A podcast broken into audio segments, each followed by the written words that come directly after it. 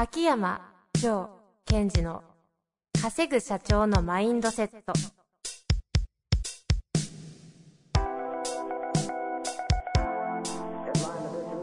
なぜ一流の経営者たちはぶつかる壁を次々と越えられるのか。そこに隠されたマインドの正体。ポッドキャスト「稼ぐ社長のマインドセット」は上場企業から中小企業まで。エグゼクティブコーチングトレーナーとして人材開発を行ってきた秋山城賢治が経営や人生で役立つマインドの本質について分かりやすく解説しますこんにちは、遠藤和樹です。秋山城賢治の稼ぐ社長のマインドセット。秋山先生、本日もよろしくお願いいたします。はい。よろしくお願いします。はい。はい。よろしくお願いします。何ですか？いや、最近いかがですか？最近、ちょっと意識していることがあって、意識。無意識してるんじゃなくて意識してる。意識してやってることがあって、はい。えー、ゆっくり動く。っていうのを意識してるんですよ。もし、あの、秋山先生が青木先生だったら、うん最近もおじいちゃんですかっていうところですけど、いやいやいや、おじいちゃそうんいうことではなくてですね。そういうことでなく。まあ、特に家にいる時ですかね。はい朝とか起きて、えー、まあ、ここの事務所だったら事務所に来るまでの間は、割と、まあ、ゆっくり動くようにしてます。どう、どうやってですか？まあですから、こう、家でこう、物を取る時のスピードを落とすとか、ちょっと収録ゆっくりやってみますか収録。できるんですか？喋るのが少し、こう、遅くなる。こういうことでそうですねいいんで。すか？そうそうそうそう。これはやっていくと何が起きるんでしょう？あ、これをやっておくと、一つ一つの、その動きが丁寧になっていく。でもなんか体がすごいかゆいというか、もぞもぞする。なんか違和感を感じつつも、なんだか気持ちいい感じが。まあ、これをすることによって、こう、なんだろう、自分の動きを、ピピー。なんですこれ以上ダメです。で、まあ、仕事に入ったらそれをする必要はないんですが、はい仕事に入る前段階として、ゆっくり動く、滑らかに動くように心がけていくと、まあ、自律神経と連動してくるんですけども、はいえっ、と、自分の状態が整ってくるんですよね。ほうほう。今、整ってたかな？はいはい、そうなんですね。そうなんです。はい。ですからこう、特に経営者の方っていうのは日々忙しいと思うので、ええー家にいるとき、パタパタパタ、パタパタパタってこう何か準備をするとか、せかせか動くのではなく、それはスピーディーに動くということとせかせかって違うじゃないですか。うんうんうんうん。ですから、ゆっくり動く、滑らかに動くということをやっとくと、実際にスピーディーに動くときも滑らかに早く動けるので、まあそういうことを少し最近は意識してやってます、ね。おーまあス、スポーツで言うとなんか素振りゆっくりやるとか、まあまあ、太極拳とかああいう感じのことを日常生活でやってるってことですか、ですから、その、スピーディーに動くっていうこととパタパタカタカタ動くっていうのは違うので、うんうんやっぱそこを意識的にやっとく。うん。なるほど。ぜひぜひ、実はこれあの、経営者の方、またリーダーの方は、じ自宅でいる時とかっていうのはゆっくり動く。アスリートがそう、本当にゆっくり素振りをすると滑らかに動けると同じなので、ちょっとこれやってもらいたいですね。あんまやりすぎるとね、あの、奥様いらっしゃる方とかに、あんた早くしなさいよみたいな言われるかもしれないのでね。もし言われたら、いや秋山先生が言ってたんで、と 人のせいにしましょう。いいです。してください。さあ、というわけで、今日のご質問いきたいと思いますが、すごいシンプルなご質問です。はい。えー社員のモチベーションを最大化させるにはどうすればよいでしょうか？うん、うん、うん。という、あの、質問だけが来ました。年齢も何もないっていう。なるほど。はい。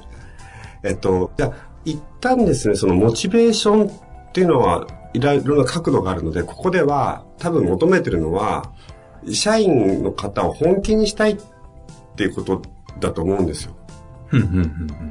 あの、モチベーションを上げるということは別にモチベーションを上げたいわけじゃないじゃないですか。ええええモチベーションが上がっていくと、本気になって仕事への取り組みが、こう良くなるってことですよね。うん、うん、うん。ですので、本気ということを少し考えてみたいと思うんですね。本気ですね。うん。で、えっと、私がその経営者の方にお伝えしていることの一つとして、はい。えっと、社員を本気にしないでって言ってるんです。本気にさせないでってことですか？えっ、と、本気に、本気にさせるように仕向けないでねって言ってるんです。え、本気じゃない代わりに何に仕向けるんですか？うんうん。で、えっ、と、この間、あの、インナーダイビングアカデミアのとこでも少しお伝えしたいんですけども、はい。その人が本気になっていくステップというのがあって、うんうんうん。やっぱりベースが安心なんですね。ほ人っていうのは安心する、安心すると元気になる。で、元気になると、あるきっかけとか何かがあって本気にスッと入れるっていうふうに捉えていった方がナチュラルなんですよえですので、えーそれを、えー経営者の方が本気になれ、なんでお前は本気じゃないんだ？っていうと、その本気ゾーンに無理やり引っ張り上げようとすると、うんうん人はなかなか本気に逆になれないんですね。まず安心もしてないかもしれないとかですか？そうそうそう。ですから、あの、さっき私本気にし、本気にさせるようにしないでと言ったのは、本気になるように仕向ける、本気を出させるというようなことをしないということです。で、その代わり何するかというと、その社員の方にとって、メンバーにとって、この組織とか会社が安心感がうっかり湧くような組織だったり、うっかり元気になるような組織に作る。うんうん。でその状態を作っておくと、まあ、その社員の方、メンバーの方の、まあ、人生の中であるタイミングで、本気スイッチがドンと入ったり、そういうことが起きるんですね。で、やっぱり、あの、本気というゾーンってやっぱりしかなり主体的なゾーンなので、その本気のゾーンに引き上げようとするとやっぱ抵抗が、抵抗を感じちゃいますよね。で、ここの部分はかなり経営者の方が、えーハマってしまってる罠というか、いやー、秋山先生、うちの社員本気にならないんですよ。どうしたら本気になるんですかねなるんですかねっておっしゃってるので、アプローチの仕方を、角度を変えてくださいってお願いしてます。ほう。そのは、先ほどの話で言うなら、まず安心を作ってくださいってことですか？そうですね。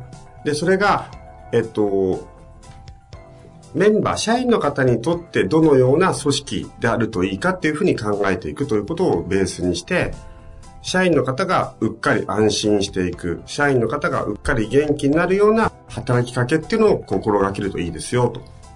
そういうことだったんですね。実はですね、あの、アカデミアの参加者のご質問にですね、はいはい。あの、以前、前回、アカデミアのアンケートし質問ええ特集したじゃないですか。その中で一つ読まなかったのがありまして、はい。元々の資質で本気になれない人もいると思うのですが、どうなのでしょうか？というご質問があったのが、こそその話だったんですね。うんそうです。で、あの、これどうなんですか？えっと、基本的に人は本気になりたいですよ。ほう。それがベースになります。人間の欲求として。うんうんうん。ところが、本気になれないことがいっぱいあるので、すごい悲しいんですよ。無意識レベルで多くの人は。ほうほうほで、できたならば自分も本気を出したいとか力を発揮したいんだけども、それを自分に許可できてないとか、う。うん。いろんな状態があるんですね。えええで、やっぱり私はリーダーとか経営者の方には、その人は本気を出せない人とか出したくない人じゃなくて、本気を出せる状態ではない人っていうふうに見てあげてほしいんですよ。えじゃあ、秋山先生の大きな信念として、人は本気になりたいっていうのは、もちろん明確にあるんですね。はい。じゃあ、この一応その質問としては、うんそんなことはないと。そうですね。で、えっ、と、あともう一つは、その、経営者の方の本気というものと、その、スタッフの方の本気というものの角度とか、うんまあ、エネルギーの大きさも違ってくるので、えええそこを見てあげないとしんどいですよね。えうん。なるほどですね。で、えっと、やっぱり、じゃあなんで経営者の方がメンバーの方に本気になってもらいたいかというと、そこはどうなんでしょうね。会社だけで言うなら、端的にまず利益出したいとかいうのがあるんじゃないですか。そうですよね。で、そうすると本気になってくれないと、えっと、この会社が傾いてしまうからとか、売り上げが、え伸びないからと。これって不安から来ちゃってるじゃないですか。社長のですか？はい。ああ、そうですね。そうすると、それこそ短期的に言うと、僕が不安になっちゃうから本気出しなさいよっていうメッセージになっちゃうと、まあ相手としては無意識的にはそこには抵抗を感じていくので、お前の不安やん、みたいな。うんうん。気づくんですか？感覚的に。そうですね。で、そうそう、シンプルにその、あんたの不安を解消するためになんで俺は本気にならなくちゃいけないんだ、みたいなことが、その意識レベルには上がってきませんが、起こるわけですよ。はいはいはい。ですから、その、えー本気にな、ひまずは前提としては、人は本来自分の力、またそれ以上の力を発揮したいっていう、その欲求みたいなのはありますよと。ただ、何かの事情で、その人の個人のものなのかわかりませんが、出せないと。ということは、本気が出して、出したくなるような状態になるような働きかけをするという意味で、先ほどお伝えした安心とか元気っていう方に振っていくうん、ということですね。うん。なるほど。安心とか元気。ちっちゃい子っているじゃないですか。赤ちゃんう子。んうん。彼ら、彼女らは本気なんですか？本気ですね。本気なんですか？本気の人が多いですよね。本気の人っていうか。はいはいとか、立ったりし始めたり、うん。言葉を覚えたりしたら、あれ、あれ本気なんですか？あれは、秋山城ワールド的には元気じゃないんですか？えっと、元気なので、もううっかり本気になってることですよ。ですから、こう自分自身が、えー、より力を発揮していきたい、発揮できたらいいなとか、まあ、もともとは生きていくためですけども、人間の場合は生きていくためだけに動いてるわけではないので、うんうんうん。ですから、その自分がこう、うん、発展していきたいとか成長していきたいっていう願望はあると思います。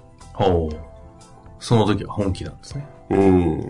本気かどうかってどうやって秋山先生判断してるんですか？おーこれとってもいい質問で、本気かどうかの判断基準は、その人がある成果を出すために、えー突破する力、突破する方法をずっと追求してる人は本気っていうふうに判断します。ほうほうほう。例えば何かやった、失敗した、失敗したら、なぜだ、どうしてだ、じゃなく、失敗したら次、んどんな方法があるんだ。